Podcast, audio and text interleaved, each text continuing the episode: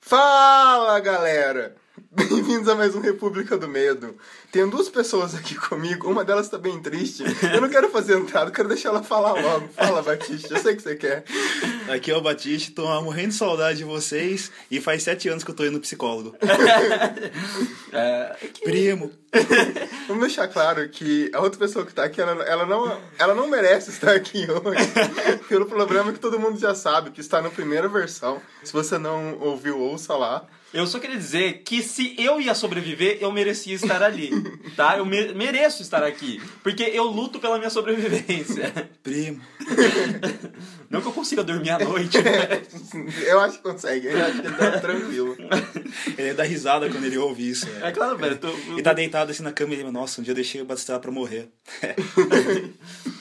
Mas então a gente vai fazer outro podcast relato nossos e dos ouvintes. Já que vocês pediram, tem muita gente mandando e-mail algumas vezes e falando, pô, lê esse daqui, tem essa história.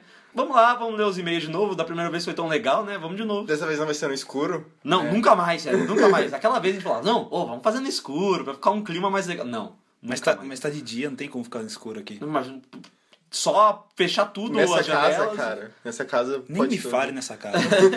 Se você quer que seu e-mail seja lido, mande para contato@republicadomedo.com.br. Talvez quando a gente fazer um terceiro, se a gente sobreviver até lá. não sei, se depender do André, eu não vou sobreviver até lá. Nenhum de nós, né? Mas antes da gente gravar, então, um recadinho especial aí pros ouvintes. Bom, curta a página no Facebook. A página do Facebook tá bastante bacana. Tem muita coisa, tem muita notícia. Todo dia a gente tá postando notícia. A gente deixa as críticas também lá. A gente tá escravizando uns estagiários aí pra postar umas A notícias. gente alugou uns anão e a gente obriga eles a trabalhar pra gente. isso que a a, gente a gente pegou as crianças que trabalharam na Nike Exatamente. e agora são as crianças da ID. É que, tipo, como não estão fazendo um iPhone agora, a gente colocou pra trabalhar pra gente, a gente alugou da própria Apple, na verdade. Por isso que eu me demiti. Exatamente. Eu não era bem pago. Pelo menos alguém era pago nessa história, né? Podia ser pior. Podia ninguém nem saber se tá reclamando. Só quero deixar claro, tô levando umas chibatadas aqui pra gravar o programa. Tem também o nosso grupo no Facebook, que é República do Medo, fácil também de achar. E a gente conversa com todo mundo, a gente tenta interagir. E o pessoal é bastante bacana que tá lá. Sempre a gente posta enquete de alguma coisa que vocês querem ver. Eu achei muito útil a postagem da programação de filmes de, na sexta-feira 13. Parabéns, Felipe. Foi, Parabéns, foi, foi muito legal. muito tempo, coisa que eu não tô tendo. Muito empenho Tem também muito pra empenho. procurar. E com todo respeito, muito filme ruim. Cara, a culpa não é dele. a É. Não, a culpa não é dele, vamos dizer, a culpa não é dele. Que tipo, vai fazer sexta-feira 13, vamos homenagear o terror, vamos, vai colocar filme bosta, vamos. Ele coloca o 5 e o 6, você vai passar sexta-feira desse, por que você passa o 5 e o 6? Ah, porque você vai Porque passar é o melhor. É, tá. Ouça o nosso podcast, você vai saber qual que é o melhor. Spoiler nenhum. Desculpa, gente. Ah, não, velho. Já Vamos pro, não, vamos, vamos pro podcast. Vamos, é verdade, a gente enrolou uma introdução de 5 minutos. Vamos pro podcast agora. Vamos começar com o primeiro relato.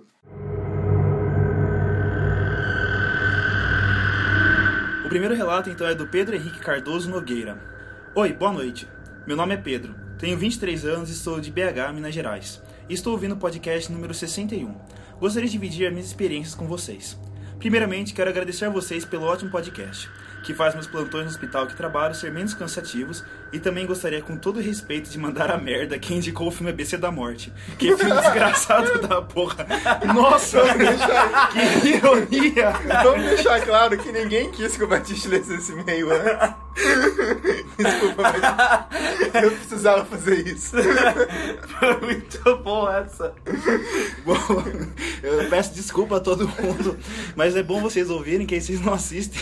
Exatamente. O programa é uma hora, os filmes é três, é duas horas cada um, né? Então. Isso é uma coisa assim, no- nos nossos programas normalmente é tipo, ah, escutem o programa, mas vejam o filme antes, ou vai ler, alguma coisa assim. A Besta da Morte acho que é o único que eu só recomendo, escute o programa. Não vai ver o filme, não precisa. Bom, voltando ao relato do, do Pedro, ele diz: Bom, toda a minha vida eu tenho passado por algumas situações que são sem explicações. Fui criado em uma família evangélica e sempre que acontecia essas coisas envolvendo aparições, vultos ou coisa parecida, minha família falava que isso devia ser algum demônio tentando me perturbar. A primeira que me lembro, eu estava por volta de 14 anos. E devido à minha religião, comecei a fazer um estudo sobre mensagens ocultas em qualquer tipo de mídia, apesar de achar que muitas coisas eram farsas. E vi o famoso vídeo Obedece La Morsa. a gente já falou sobre ele aqui. Já. Já? Eu não me lembro. Obedece La Morsa. Se, se a gente não. Tá, se a gente não falou, a gente fala agora. É, porque se eu não lembro, talvez o ouvinte É. não vai lembrar. Mas Obedece La Morsa é de um cara que ele tem um problema na. É um cara ou uma menina? É um cara, ele tem um Um cara. na espinha, só que na verdade ele é uma. Agora é uma menina. Ah, sim, sim, lembrei, lembrei. A gente já falou, é um documentário. E realmente a gente fica perturbado, assim como o Pedro que diz. Com esse vídeo fiquei um pouco impressionado, mas nada demais. O problema mesmo foi quando eu resolvi chamar um amigo meu, que já faleceu, para assistir esse vídeo e outros que a gente estava vendo no YouTube. Mostrei o vídeo para ele e ele também ficou impressionado, mas sabíamos que aquilo não tinha nada demais. O problema é que naqueles vídeos relacionados, clicamos em um que tinha apenas 11 segundos. O vídeo era mudo e preto e branco, mas num tom mais escuro possível. Eu achei que aquele seria apenas mais um vídeo simples, desses para te deixar com medo, mas diferente dos outros que eu tinha visto, esse me deixou muito perturbado. Quando ele começou, a primeira sensação que eu tive era de que, ele estava sendo, que eu estava sendo observado. Olhei para meu amigo e ele estava vidrado com os olhos no monitor. E o mais estranho é que por mais que o vídeo tivesse só 11 segundos, ele parecia ter minutos. O vídeo era confuso, cheio de cortes. A primeira imagem que aparecia era um relógio com o horário de 11 h 11 e depois mostrava algumas cruzes na parede, e logo depois as cruzes estavam no chão, banhadas com algo que parecia ser sangue. O vídeo acabava com o relógio tocando, o despertador nesse mesmo horário de 11 h 11 essa era a única parte do vídeo com áudio. Assim que acabou o vídeo, meu amigo levantou, não disse nada e foi embora. Não me respondia no MSN e não conversava comigo Caralho, direito. no MSN faz tempo. Faz. Durante um mês inteiro, eu fiquei totalmente perturbado com aquele vídeo. Só conseguia dormir depois das 5 da manhã, quando o sol começava a sair. Depois desse tempo, teve uma noite que consegui dormir, e no sonho eu estava na minha casa. Eu estava subindo as escadas da minha casa, e quando olhei para trás, eu vi um homem com uma roupa totalmente rasgada e estranha, com um chapéu. E ele olhou para mim. No sonho, não tive medo, só a sensação de que estava sendo observado. Quando acabei de subir as escadas, eu fui para o meu quarto. E quando abri a porta, eu me vi deitado dormindo. E de trás da estante que ficava minha TV, eu vi um braço meio atrofiado tentando me alcançar. Na hora acordei e vi que a porta do meu quarto estava aberta e minha televisão ligada. E eu tinha certeza que não estava ligada quando fui dormir, e minha porta sempre ficava fechada. Fiquei assustado e conversei com a minha mãe. Ela mandou eu orar, que tudo passaria. No outro dia, um amigo da minha mãe, que é sensitivo, foi visitar a gente. Quando ele chegou, ele cumprimentou minha mãe e foi no meu quarto me cumprimentar. E olhou para mim e falou para minha mãe: Por que você não ajudou ele? Na hora, ele não entendeu. E ele falou que no momento que ele entrou no meu quarto, ele viu um vulto correndo para trás da estante. Ele então pediu para eu sair do quarto e que fechasse a porta. Não sei o que aconteceu lá, só sei que depois desse dia eu estava me sentindo aliviado. Parecia que havia sido tirado um peso das minhas costas. Ele, antes de sair, me falou que se, vi, que se visse mais alguma coisa, não era para demonstrar medo e ignorar que logo passaria. Depois de um tempo, voltei a conversar com esse amigo meu, e ele falou que aquele dia do vídeo foi muito estranho, e ele achou que tinha combinado de fazer algumas coisas para assustar ele, por isso ele parou de conversar comigo. Um ano depois, fui dormir na casa dos meus avós, e numa noite que estava chovendo muito e que tinha acabado a luz, eu fui dormir no quarto da minha tia. E naquela noite, foi uma das mais assustadoras que eu já passei. De madrugada, eu acordei e ainda estava chovendo muito, e eu estava muito, eu estava tranquilo, eu gosto do som de chuva para dormir. Mas eu estava deitado no chão e minha tia na cama, e no rodapé da porta podia ver a luz da cozinha acesa. Fiquei aliviado que a luz tinha voltado, mas quando olhei para lá, num instante, aquela mesma sensação de quando eu vi o vídeo veio à tona. Todo mundo da casa estava dormindo. Foi quando eu comecei a ouvir passos vindo da cozinha. Cobri a cabeça para passar rápido e ignorar. Mas- Que? Não sei como ele consegue fazer isso. Caralho. Mas a curiosidade falou mais alto e eu fui olhar por debaixo da porta, de novo. Agora sim merece um quê? E foi aí que comecei a ver uma pessoa dando passos e voltando pelo corredor dos quartos. Esperei o medo passar um pouco e abri a porta para ver se não eram meus avós ou meu tio que estavam no outro quarto. Quando abri a porta, não tinha ninguém. Todas as portas estavam fechadas e trancadas. Voltei para o quarto e me deitei. Com muito custo, conseguia dormir. E no sonho, eu vi minha tia falando que ninguém amava ela e ela estava de costas para mim. Quando olhei para o rosto dela, não era ela. O rosto estava todo deformado e ela começou a sorrir. E pulou da sacada da casa. Acordei outro dia e não tive mais esse pesadelo. Algum tempo depois, minha avó mudou de casa. E eu e minha namorada e minha família fomos para a casa nova para visitar e passar o final de semana lá. Em uma das noites eu acordei e olhei para a janela que dava para um mato, e no canto da janela eu vi uma criança e começou a rir alto. Na hora, todo mundo da casa acordou, porque ouviram a risada. Dei graças a Deus porque achei que estava ficando louco. Minha, não sei agora se é mãe ou vó, porque não definiu aqui, foi orar junto com meu padastro. Meu avô foi lá fora para ver se via alguma coisa e ele voltou dizendo que viu uma criança correndo para o mato. Eu e minha namorada fomos para a sala e esperamos amanhecer para ir embora. Hoje trabalho em uma farmácia no hospital no plantão noturno. E um dia, eu descendo para fumar, perto da sala do soro, antigo necrotério, eu comecei a ouvir pessoas conversando dentro da sala de soro, mas não conseguia ouvir direito. Parecia que estavam cochichando, e eu tinha certeza que não tinha ninguém lá dentro, porque somente eu que tenho a chave da sala de soro. Subi e fui deitar. A noite estava com muito poucos pacientes. Tinha somente um senhor de idade que estava mal, mas o médico já havia deixado avisado que se o paciente estivesse parada, não iria investir nele. Então coloquei o colchão no chão na farmácia e tentei dormir. Quando comecei a cochilar, eu senti alguém colocar as mãos nas minhas costas. Acordei assustado, achando que alguém tinha entrado na farmácia, mas a porta estava fechada e trancada, e a janela também. Eu ouvi alguém chorando e quando levantei, abri a janela e vi as enfermeiras levando o senhor de idade para o necrotério, porque ele tinha acabado de falecer. Bom, esses são meus relatos. Me desculpe pelo tamanho do e-mail. Se precisar, posso explicar para vocês através de uma chamada de Skype mais detalhada esses casos, e outros também que já passei. De novo, quero agradecer pelo ótimo podcast. Observação, por favor, faça um podcast do American Horror Story. Mesmo que não seja uma série de terror e sim de horror, a série tem uma mitologia muito rica e interessante. Obrigado, Pedro Nogueira. Bom, Pedro, primeiro, quanto à dica da série, acho que podemos ficar anotados ali na nossa, na nossa listinha de temas. E segundo, a gente agradece você pelo, pelo e-mail. Não tem esse negócio, ah, e-mail grande, mas porra, um puta de um relato assim massa e bem tenso. Eu posso afirmar que, é claro, pra quem tá, tá ouvindo, tem uma, um, um sentimento da mistura do, do ambiente que ficou para eles, né? Que mudou o ambiente da pessoa que tá ouvindo e tudo mais. A gente aqui, com o Batiste lendo e ouvindo agora, enquanto a gente grava, velho, parece que o clima é outro, é uma coisa muito estranha. Esses relatos dão um. Não sei, é um sentimento muito bizarro. Eu tinha esquecido o quão tenso era isso. Por isso que a gente tá gravando de dia agora. Exato. Cara, não, nossa, nunca Cara, mais. mas ele falou de sentir uma coisa em casa. Eu vou falar uma coisa que aconteceu comigo nessa, nesse meio tempo que eu passei numa cidade natal.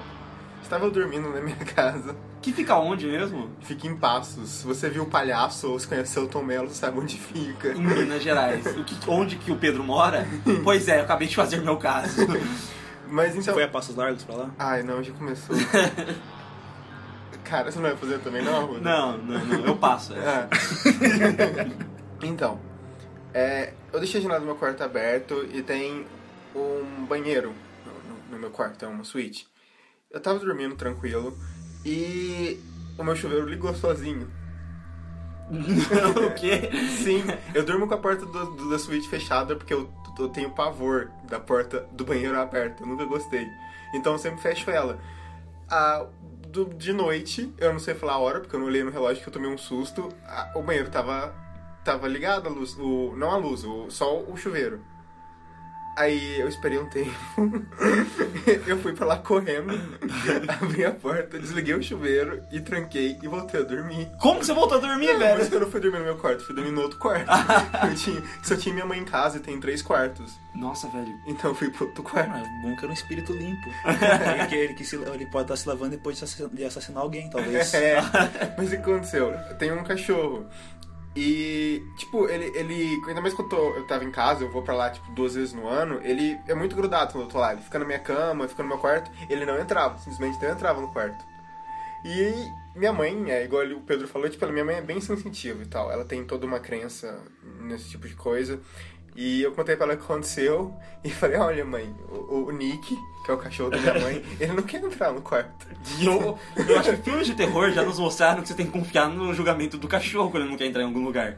Dela ela falou, não, de- deixa, deixa eu vou dar uma benzida, dar uns incensos muito louco aqui em casa. E meio que parou, assim, mas eu não dormi no quarto até ela falar que, tipo, ah, não, eu dei um- uma limpada. E o cachorro, quando eu vi o cachorro entrando, pra mim foi o ápice, assim, foi, foi o experimento físico do negócio. Tudo bem agora. Porque, é sério, é- era, tipo, era realmente um filme de terror. Ele não entrava no quarto, ele simplesmente olhava pra, tipo, pra porta do quarto e ficava na sala. Se você pegasse ele e jogasse ele lá dentro. Eu não quis tentar, coitado. Coitado do bicho. Viu? Não, porque você deixar pra morrer pode, né? Jogar o cachorro lá dentro não podia. Você não tem moral, tá? Tá, eu tenho mais uma pra contar, que minha avó contou duas. sua avó, né? A sua avó que podia contar muita história Sim, boa. Cara, minha avó tem um monte de cagaço de ficar com ela na sala. E voltando à casa, bom, eu sou, do- eu sou de Passos, mas minha, minha cidade é mais. A minha família é mais interior ainda de Minas. E nessa cidade tem uma casa que, tipo, muito antiga da família. E desde criança tinha sempre um risinho sobre um quarto. Eu sempre ouvia alguém falar algumas merdas desse quarto. Ah, não, não vou dormir lá, hahaha. Ninguém nunca contou por quê. E ninguém nunca dormia? Não, a galera, tipo assim, jogava as crianças lá. Eu descobri por quê. Eu descobri por quê, tipo, essa semana, cara, eu fiquei muito puto. É que, tipo assim, tem um quarto lá que a gente chama quarto da morte. É sempre um parente morre naquele quarto. Que horror! Então, então a gente chama de quarto da morte. É sério. As vão pra essa casa? As pessoas morrem lá. Vocês vão pra essa casa ainda? A, ca- a cara- a casa da família é enorme, tá ligado? Aqueles Não tem problema. Cara, é tipo, eu nunca tive problema lá, até, até naquele quarto. Só que é um quarto, ele é muito grande. Cara, pensa num quarto muito grande. Ele tem uma fodendo cama de casal no meio e um guarda-roupa embutido, que eu tenho certeza que Satã tá atrás dele. e tem umas coisas ali, tipo, na mesa, que são da época. Sei lá, Lovecraft escreveu naquela mesa, cara. É muito antigo, com uns perfumes, cara. Muito bizarro. Que você vê só em novela de época. E, Não, mas peraí, como é que você está com as crianças lá dentro pra dormir, Não, velho? tacavam as crianças, tipo, ninguém ia dormir lá, joga as crianças. A criança faz outra, tá ligado? A criança nova. Ah, não, é verdade. E a criança não, não vai, tipo. Não vai ser que nos outros parentes que morreram, ah, dur- morreu dormindo, alguma coisa. Eu espero. Se É. morrer vai ser mais estranho ainda, Sim. tadinho. Mas não, a- você tem que lembrar que o quarto da morte é outro. O quarto da morte as pessoas dormem normalmente lá. Tem o quarto da morte, tem o quarto da e o morte. quarto E esse, possuído. qua- é, só que esse quarto era tipo assim, quando alguém falava, tipo, vinha muita gente pra alguma festa, casamento e tal, eu falei assim, ah, não vou dormir naquele quarto. Tipo, eu não entendia na época. Tipo, eu ah, ninguém gosta daquele quarto, é verdade, é uma bosta. Um quarto enorme com uma cama pior ainda. Então, eu nu- eu nunca, nunca me liguei assim. Até que eu tava conversando com a minha avó, que tem altas histórias, ela deve gravar um podcast um dia. Minha avó morou na roça e tal. Vai ser o contos. contos de pássaros. Eu não quero participar da gravação, nem edição e nem ouvir. E daí, o que aconteceu? Ela falou, não, é que aquele, a, a casa é desde quando ela era pequena, pra você ter uma noção. A casa foi fazendo umas reformas. E o irmão da minha avó fala que viu uma menina de vestido de bolinha, que todo, com, com cabelo preso, que toda vez que ele ia dormir, naquele quarto dormia três, três pessoas. E tinham três camas antigamente naquele quarto, pra você ver, pra a noção do tamanho do quarto. E a menina sentava na cama dele e ficava sorrindo olhando pra ele dormir. E ele dormia. Ele não dormia. Ele Ah, falou, você passava a noite inteira olhando a menina. E ele falou, tipo, até hoje. Você fala com ele se um cara arrepia. É sério. Ele arrepia de lembrar da menina. Que horror, cara. E, e eu nunca tinha. Minha avó me contou esses dias pra trás, cara. Porra, eu já dormi naquele quarto. Você não viu menina nenhuma? não, eu não lembro, pelo menos. Sério, eu dormi muitas vezes naquele quarto. Hoje em dia, quando eu vou pra lá, eu durmo no, no quarto da morte. Vai que. Vai ter que, sorte. né? Vai que você dá sorte, né? Seja sorteado dessa vez. Eu imaginei o LH indo assim, eu, eu, eu, eu, eu, eu. Biscobre, biscobre, biscobre. Não, minha prima, não.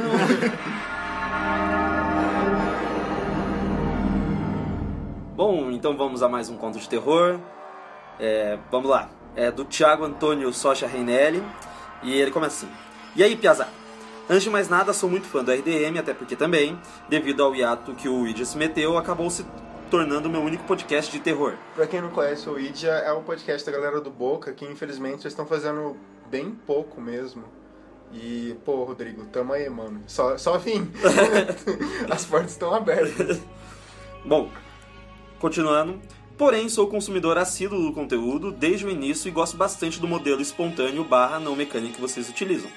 Antes de mais nada, vamos para a apresentação.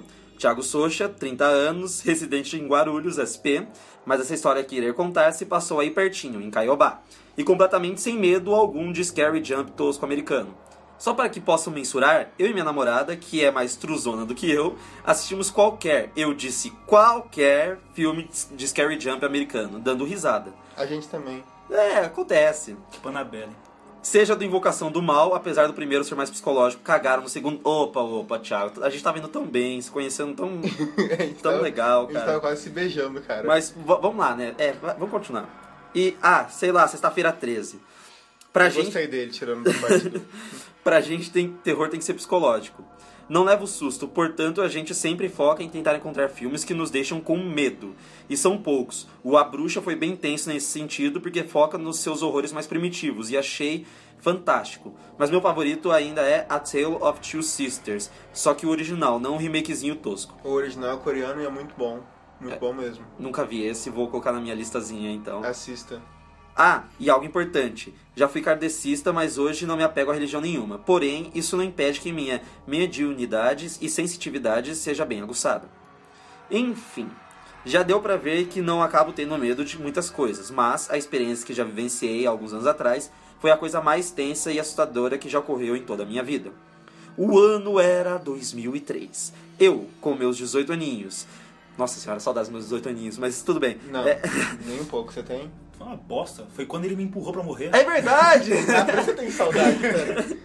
Eu acho que se ele soubesse o que teria acontecido hoje, ele teria ficado no lugar. É, talvez, é verdade. Se eu soubesse que tinha acontecido em 2016. Não, 2016 foi legal até. 2016 foi um ótimo ano. Foi um dos melhores anos da minha vida. Isso É. não significa que, que os outros foram bons. Vamos deixar isso bem claro. Mas tá, o conto do, do Thiago. Tinha uma namorada na época, mas acho digno antes especificar como era o relacionamento. Eu era o tipo famosinho, entre aspas, do fotolog.com. E ela também. Nossa, caralho, velho. Velho, nós estamos falando de 2003. É verdade, respeita, era tudo mato. Tudo A gente mato. Comia, comia manga onde era o RDM. A galera ainda usava pochete ainda, ou tava se desapegando da pochete. O Batista que nunca desapegou da pochete. A galera nem conhecia o RedTube direito. Como assim eu não desapeguei da pochete? Eu não uso mais pochete. Ah, Não em público. não em público, eu sei. Eu não tenho mais pochete. Você quer, você quer que a pochete volte. Eu usava pochete com o cachorrinho do McDonald's. Sabe aqueles cachorrinhos do pendurado no zíper pra poder abrir, sabe? Juro. Caralho, Era tipo um chaveiro. Juro, real, é real isso, é real, tem fotos. Caralho, por favor. Nos conhecemos em shows de rock, underground e SP, mas começamos a avançar no relacionamento quando viajamos com o pessoal pro sul de Minas, na cidade de Cambuí. Conhece, LH? Não faço ideia, mas Olha eu sou do sul de Minas. Mesmo caso em Minas, Talvez. Ó, velho, ó, velho, eu tô falando pra É, vocês. cara, é, é, é mato, né, velho? falta de praia. Falta de praia. A galera bebe muito, tá ligado? Mas é que, na verdade não faz sentido, porque a história dele vai se passar em Caiobá, e Caiobá tem praia, então, mas tá bom. Ah, a história pode Eu pensei que ia, ia pra cá. Não, tem, to- tem toda uma história, Ah, tem tá. todo um segmento do que vai acontecer. Mas tudo começou porque ele passou em Minas. É, deve ser. Em uma festa fantasia. E principalmente após ela se mudar para o extremo sul da Bahia com os seus pais. Naquela época era tudo na base do MSN e webcam. If you know what I mean. Juro que tá escrito isso, não tô fazendo zoeira, pessoal. Mas a gente sabe, né, Arruda? A gente sabe. Etc, etc. A gente, hein? Bom, continuando, e decidimos passar o final de ano com a minha família no nosso apartamento em Caiobá, praia do litoral paranaense. Toda a minha família é de Curitiba, portanto, acabamos tendo o mesmo apartamento lá até hoje. Apesar de já estarmos namorando há cerca de meio ano na época, em virtude da distância, os assuntos acabavam sendo um pouco mais restritos. Portanto, não vou culpar ela 100% pelo que eu vou contar a seguir. Porém, se eu soubesse antes, não sei afirmar se teríamos continuado juntos. Tan, tan, Gente, nem tan. engenheiros do Havaí, né, cara? Se eu soubesse antes que você agora teria ido embora antes do final. Caralho, velho. Não, Ah, Engenheiros da Bahia tem umas bad que dói, né, velho? Cara, nossa, essa, essa, essa doeu. Desculpa, gente. Eu fui passar o aniversário, primeira quinzena de dezembro, na casa dela na Bahia e lá foi tudo bem. Dois jovens de 18 anos passando uma semana dentro de um quarto, praticamente foi isso. Nesse período não ocorreu nada demais no sentido assustador da coisa. Ao fim da semana. Eu pensei, eu pensei nessa sua frase que você escreveu e ficou engraçado, mas tudo bem. Ao fim da semana, viajamos para a SP, passamos duas semanas na minha casa, com tudo ok também, e depois fomos para o Paraná para passar o Réveillon. Como boa parte da minha família preferiu evitar descer para o litoral nesse período, acabamos sendo somente eu, ela e duas tias minhas no apartamento. Era a noite do dia 30 para o 31 de 12 de 2003.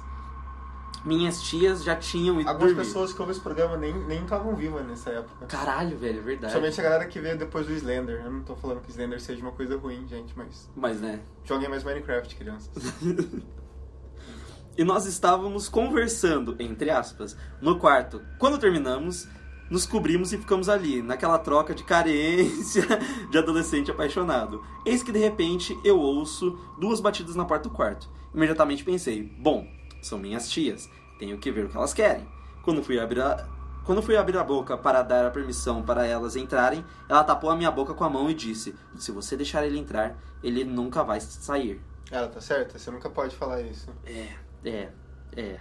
E eu disse que certamente seriam minhas tias, mas ela falou que não era, e que se fossem elas teriam chamado nosso nome, até porque a luz do quarto estavam acesas. Pois bem, eu perguntei para ela sobre o que aquilo se tratava, e só então, depois de um ano praticamente me conhecendo, ela contou. Vamos lá. A história dentro da história. Esse negócio tá ficando. É uma metalinguística muito louca. Muito, muito, muito, muito louco. Inception. perdido. Alguns anos atrás, ela era umbandista e participava de alguns rituais em centros de candomblé, etc. E uma vez, participando de um desses rituais... Só deixar bem claro que quando a pessoa é um bandista e fala em ritual, ela não tá matando galinha, gente. Uma coisa completamente diferente que vocês têm Uma coisa é uma coisa, outra coisa é outra coisa. Exato. E uma vez participando de um desses rituais, comuns entre eles, onde as pessoas ficam aguardando para receber as entidades, o papel dela, até por conta da idade, era varrer os pés com os ramos daqueles que iriam receber, pois eles acreditam que assim facilitam o espírito adentrar no corpo físico. Mas, por algum motivo que ninguém soube explicar para ela depois, ela acabou sendo, entre aspas, possuída. E pelo que contaram para ela, era o espírito negro que havia falecido de uma forma bem dura e dolorosa, e acompanharia ela para evitar que ela tivesse o mesmo fim. Mas com essa, entre aspas, ajuda, ele queria poder se apoderar do corpo dela quando bem entendesse. Na época, as pessoas mais velhas no centro deram uma espécie de medalhão para ela, que lembrava muito um colar, mas com um círculo de palha na ponta. Isso impediria o tal espírito de se apoderar. O detalhe é que ela estava com esse colar na Bahia durante todo o tempo que estivemos lá. Levou o mesmo para São Paulo, mas esqueceu no meu quarto quando saímos para pegar o ônibus para o sul. Minha primeira reação foi aquela mais comum. Por que a porra você só está me contando esse caralho agora? Fala pra mim que tá em caps, tá, tá em caixa alta. Tá, tá encaixado. Ah, que legal. Tá em, tá em negrito? Tá, tá sim. Eu, eu, eu gosto desse cara, ele- ele- da emoção que ele tá contando a história. Sim. Ele é um bom contador de histórias. Ela disse que nunca queria ter falado sobre aquilo com ninguém, porque real- realmente o colar a protegia e ela inclusive o via em forma de vulto no quarto às vezes. Mas ele nunca conseguia fazer nada devido à proteção. Eu durmo que nem uma pedra, então nunca percebi. Quando estávamos conversando a respeito, com ela desesperada, os olhos lacrimejando e suando frio, pois pela primeira vez se viu sem o objeto que a protegia há anos, novamente duas batidas na porta, mas dessa vez mais forte. Ela sentou com as pernas dobradas e abraçou os joelhos. Eu estava me cagando daquilo tudo, então abracei ela também e tentei acalmar.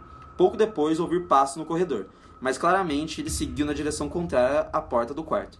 Disse para ela que havia, que havia ido embora, porque sabia que jamais iria deixar que algo acontecesse com ela e que também tinha meus protetores naturais em volta de mim. Portanto, ele deve ter se amedrontado. Era por volta das duas da manhã, um calor de mais ou menos uns 30 graus, sem nada de vento e todas as portas e janelas fechadas. Os quartos dispõem de ar-condicionado. Eis que então as panelas começam a bater na cozinha. Por ser uma daquelas cozinhas americanas, sobre os balcões nós deixamos dos ganchos as panelas de inox penduradas. Mesmo quando a porta da varanda está aberta e ventando bastante, as panelas jamais tinham chego a colidir umas com as outras. Por fim, ouço algo correndo no corredor em direção à porta e três batidas, secas, fortes, ao ponto que parecia que iria derrubar a porta. Nesse momento, ela se descontrola e grita: Sai, vai embora, eu não quero você perto de mim, eu nunca quis. Então, uns 10 segundos de silêncio absoluto no cômodo, até que o lustre de cristal que tinha sobre a mesa de mármore, ele era da casa dos meus avós, um lustre enorme com 200 peças de cristal, foi levado para a praia a última vez que haviam reformado a casa em Curitiba. Para se ter uma ideia do tamanho e do peso, quatro parafusos de 10 centímetros seguravam ele no concreto de, do teto. Caralho, velho, pra cair essa porra. O lustre cai e se destrói em cima da mesa. Por impulso, saí correndo e abri a porta do quarto para ver. Na mesma hora, minhas tias também abriram, pois já tinham acordado com os gritos dela. Acendemos as luzes e vimos o lustre estraçalhado sobre a mesa. Pedaços de cristais espalhados pela sala, cozinha, corredor. E todas as panelas que tínhamos estavam jogadas pelo lugar. Em cima da geladeira, do sofá. Nenhuma no lugar que originalmente estavam. O pior foi que tinham pe- pegadas com uma substância escura, muito semelhante a piche, em cima da mesa de mármore, e depois seguiam pelo chão até a varanda, o lado externo da varanda, e paravam por ali. Trocamos de roupas, deixamos tudo que havíamos levado para trás no apartamento. Corremos para a garagem, pegamos o carro e voltamos para Curitiba. Ela chorava copiosamente durante todo o trajeto. Minhas tias não falaram sequer uma palavra. No dia 31, pegamos um voo para São Paulo, onde ela pegou novamente o colar e voltou para a Bahia na noite depois. Que fique bem claro, eu não expulsei nem nada do tipo, foi ela quem quis retornar por vontade própria. E depois de todos esses episódios, não existia absolutamente nada que eu pudesse fazer para evitar. Nunca mais os vimos desde aquele dia. Até chegarmos a trocar algumas mensagens online anos depois, mas ela estava morando em Porto Alegre e eu havia mudado para Curitiba na época. Não tocamos no assunto, aparentemente até hoje ela está bem mas eu tenho certeza que nunca mais deixou aquele colar para trás. Bom, esse é meu relato, desculpe o tamanho e também alguns erros, não é fácil para mim falar a respeito, portanto fui escrevendo direto sem querer revisar. Um abraço a todos vocês. Bom, Thiago, dá para perceber pela história que não deve ser fácil você falar sobre o assunto, porque. Nunca é fácil. É que assim, é que nem a gente fala, quando é um relato nosso de alguma coisa que aconteceu, já é difícil. De você, tipo, aconteceu alguma coisa, você leva já um choque. Agora a pessoa, você no momento íntimo, que tá ali com a sua namorada e aí acontece alguma coisa que você não esperava que podia acontecer e que é algo que tem meio que um background já, tipo, uma história que já aconteceu e a menina conta pra você, eu acho que realmente é muito difícil você não ficar tenso, ainda mais quando a porra de um lustre cai do teto com tanto parafuso e concreto prendendo ele. E o piche. E o piche. Não, cara, o piche é tipo, pra mim parece detalhezinho assim, tipo, a cereja no bolo para você se cagar por completo. Né? Exatamente. É, só um detalhe que é bom falar, que eu acho que ficou claro no, no relato dele, mas é, é, bom comentar que, tipo, e o BH também falou, que tem que tomar cuidado quando a galera vai falar alguma coisa tipo, do pessoal que tem as práticas do, do, centro de Umbanda e tudo mais, que, tipo, todo mundo leva pra um outro lado muito bizarro, assim. Muito preconceituoso. Muito preconceituoso. E ele, ele tá contando um relato de uma menina, tipo, ela contou para ele isso. Então eu acho que é, é, importante a gente salientar a experiência de uma pessoa envolvida e como que aquilo refletiu para ela. Só acho que era importante deixar isso claro. E a outra coisa é que tem um outro aspecto que eu acho muito. Que é muito parecido também que a gente tava falando, tipo, a filmes de terror, que é aquela coisa do amuleto que a pessoa. que não é só, tipo, a proteção. Porque, de uma forma ou de outra, a entidade em si não entrou no quarto. Mas ela queria, ela, ela sentia a necessidade de ter aquela proteção. Porque querendo ou não, aquela coisa, você tipo, se apega a um determinado totem, um determinado objeto, que você vai sentir mais confortável com ele. Desde é, quando a galera, o BH falou, tipo, de da, da, tua mãe fazer a limpeza no, no quarto, assim, aquela coisa, tipo, que o pessoal coloca incenso e tem um determinado tipo, número de ervas, coloca num pacotinho e faz e tem as pedras com aquelas energias. Tem várias coisas que as pessoas fazem assim. E que para algumas pessoas não vai ter tanto impacto, porque são objetos que talvez não sejam tão necessários para ela, mas para outras pessoas, assim, é automático elas se sentirem bem. Tem. É, eu tinha ganhado uma vez, era um pacotinho, até deixei com, com o Batiste, que era tipo um pacotinho tinha pedras e várias. É, é, ervas, assim, tipo, tinha um cheiro bem gostoso com alecrim e tudo mais. E que era engraçado, que tipo, foi numa época que eu estava tendo dificuldade para dormir e eu coloquei aquilo debaixo do meu travesseiro e eu dormia bem. Era um efeito placebo do porque eu tava me sentindo mais seguro com aquilo ou realmente funcionou? Então, tipo, tem tudo isso, assim, que a gente tem que levar em consideração com a pessoa, como que ela vai com a experiência dela com o objeto. É, então, o Arruda me deu esse negócio porque eu tava com dificuldade para dormir também. Toda noite eu acordava 2h50 da manhã. E falam que às 3 horas da manhã é o horário que os espíritos vêm visitar a gente. E ninguém quer isso, ninguém né? quer isso. Eu sentia um, um, frio a mais no quarto, sentia como se tivesse alguma coisa. Eu conseguia voltar a dormir só 4 horas, só 4 e meia da manhã, às vezes 5 horas da manhã. E desde que eu ganhei esse, esses pacotinhos, eu consegui voltar a dormir normal aqui em casa, que é um lugar meio. É grande, velho. Esse que eu acho que é o problema da República, é que ele é muito grande, então parece que tem sempre alguma coisa no canto te esperando ali pra. Sei lá. O que me volta dois dias atrás. O que aconteceu dois dias atrás? Eu vim de São Paulo para Curitiba mais cedo, por conta de algumas coisas da faculdade. E aí, então, a casa inteira vazia, e a casa extremamente grande, nem a nossa labradora Tequila tava aqui. E resolvi... Que ocupa dois terços da casa com ela. ela tá magra agora. Emagreceu. E aí eu tive a brilhante ideia de deixar tudo apagado e ir pra sala aqui, ficar longe pra caramba do meu quarto, assistir um filme de terror. E como eu tava sozinho, resolvi beber um pouco. Bastante, na verdade.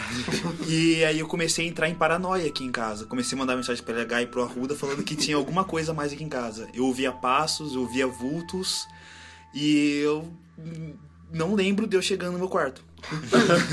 Eu só queria, eu só queria salientar que nas mensagens tá, eu estou aqui sozinho no escuro. Exatamente. Aí eu fiquei, velho, por que você tá sozinho no escuro, cara? Não faz isso com você. Eu tava com medo de levantar e alguma coisa pegar meu pé. Meu Deus. Mas se se Só o pé. escutar é. Se estivesse embaixo do sofá, podia me puxar. Só pra saber que filme era. Você não falou pra gente filme. Ah, eu falei pro, pro Arruda qual era o filme. Eu não lembro qual era o filme, mas era um filme que você tava assistindo e que eu acho que você não terminou de ver. Eu não terminei de ver. Mas você não lembra o filme. Era. Não lembro de muita coisa, não. Você não lembra o que aconteceu. É que eu assisti dois filmes, entendeu? Um de comédia e um de terror. Devia ter feito ao contrário. Pelo contrário, é, é- esse é o esquema que você faz. Foi o álcool. É, daí, Mas realmente mas eu me senti mal na casa. Essa casa é estranha. Sozinho era bizarro. Sozinha não é uma casa pra você morar sozinha. O LH já ficou sozinho aqui, né? Que você foi assistir o, o Exorcismo de Emily Rose há anos eu, atrás, eu, né? eu acho que eu falei no primeiro, no primeiro podcast que a gente fez, do Em Volta. Foi horrível, cara. A gente pode fazer tipo um tour com a galera aqui, né? Tipo, o dia gente- que a casa for ficar vazia, a gente taca alguém aqui e fica sozinho Dá a noite gente inteira aqui. cobrar. É, vai ser tipo o Museu dos Warren, gente. É, essa casa, a gente já falou, no, acho que no primeiro a gente deixou muito claro muitas coisas que a gente aconteceu aqui. A menina que o, o nosso outro colega viu, A cadeira que o Foguinho foi possuído no a exorcista. cadeira, a cadeira do exorcista tá no podcast no início. Acho que RDM no início. Acho que o áudio tá lá. Mais importante, a cadeira está aqui entre nós enquanto a gente grava. O LH está sentado na cadeira. Não, não é essa, essa que eu tô? É, não sei. Eu acho Essa que é sim. a, a roda tá, não é? Ah, meu Deus. O importante é que eu sei que Cara, não é, é, tipo minha. é tipo uma roleta russa. A gente sempre sabe que alguém tá prestes a morrer com a cadeira.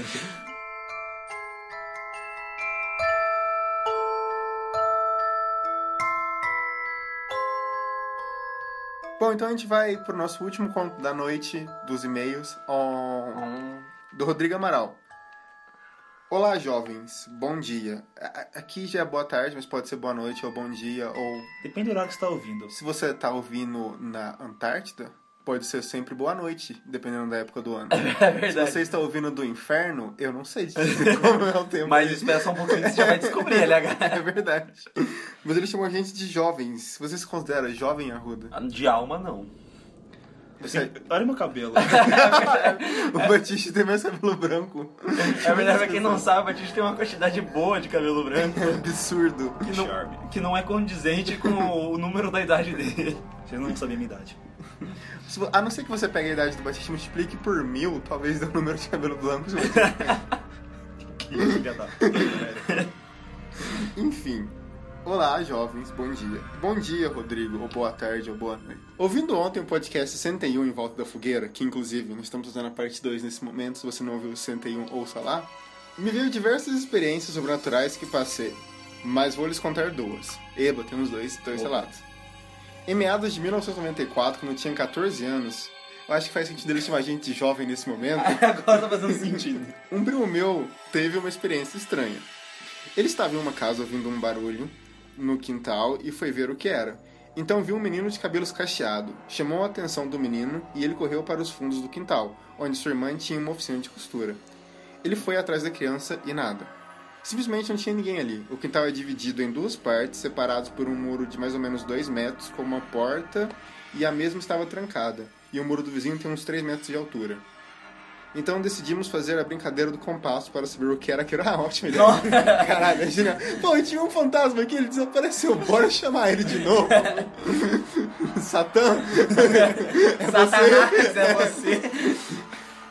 Estávamos eu, meu primo, dois sobrinhos dele, meus primos também, e o Satã, né? Ele não falou isso, mas eu, eu tô adicionando. Tá implícito. É, tá implícito. Quem segurou o compasso foi minha prima. Depois de todo o ritual feito, perguntamos a famosa frase: Tem alguém aí? A resposta foi sim.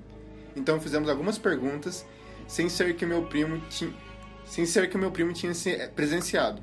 Eu fui meio cético, pois poderia ser minha prima zoando, então eu fiz uma perguntinha que me congelou a espinha com a resposta. Qual o nome do meu avô? E pensei no pai do meu pai.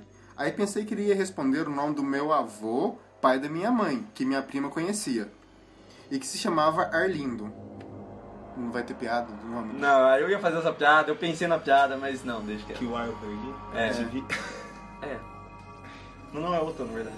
Não, não tem, eu só tô então. Bom, o Arlindo era vivo na época, ele acabou de falar isso no e-mail. E a resposta foi Olavo. Ali eu já fiquei sem cor, e então o compasso escreveu o nome completo dele, e isso era impossível. Isso era impossível de- dessa minha prima saber, pois ela nunca conheceu nem sabia o primeiro nome dele, quem dirá o nome todo. Caralho. Queria terminar ali, mas meu primo precisava perguntar sobre o que ele tinha presenciado, então veio a resposta. Aquilo era um aviso. Haverá uma tragédia na sua família. Cara, pra pessoa escrever aquilo não avisa, haverá uma tragédia na sua família, num compasso, ela demorou pelo menos meia hora. é sério. É, é, eu consigo. eu- cara, é, você tem muita paciência. Eu, eu já tinha mandado tomar no cu. O legal é o cara que levanta, larga o compasso. Pode com a galera só porque tá sem Por isso paciência. que ele tá assim hoje em dia. Enfim, ele falou que, aqui ó, voltando pro e-mail, a entidade disse que estava se divertindo conosco e que era tudo uma mentira. Terminamos a sessão. Terminamos a sessão. Que, que bom, né? Que bom. Porque se você pediu pra sair, tipo, você tem que falar, a gente pode ir embora com toda essa pira.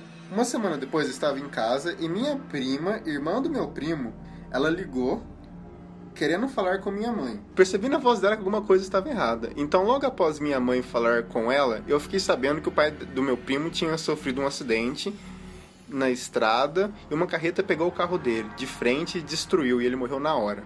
Caralho. Caralho, Então veio a cabeça daquilo que a entidade falou. Diga vocês, nunca brinquem com isso. Entre aspas, o brinquem. Sobre o segundo caso, conto em outro e-mail, pois esse ficou muito longo. Abraços. Rodrigo! Cadê o outro e-mail? Não tá na caixa de entrada, eu juro. Não faz suspense, Rodrigo. Por que, que você fez isso com a gente, Rodrigo, cara? eu achei uma sacanagem. Eu espero que a próxima frase que a entidade falar pra você no compasso seja um texto maior do que esse. Escrito, mande um e-mail pra República do Medo. Exatamente.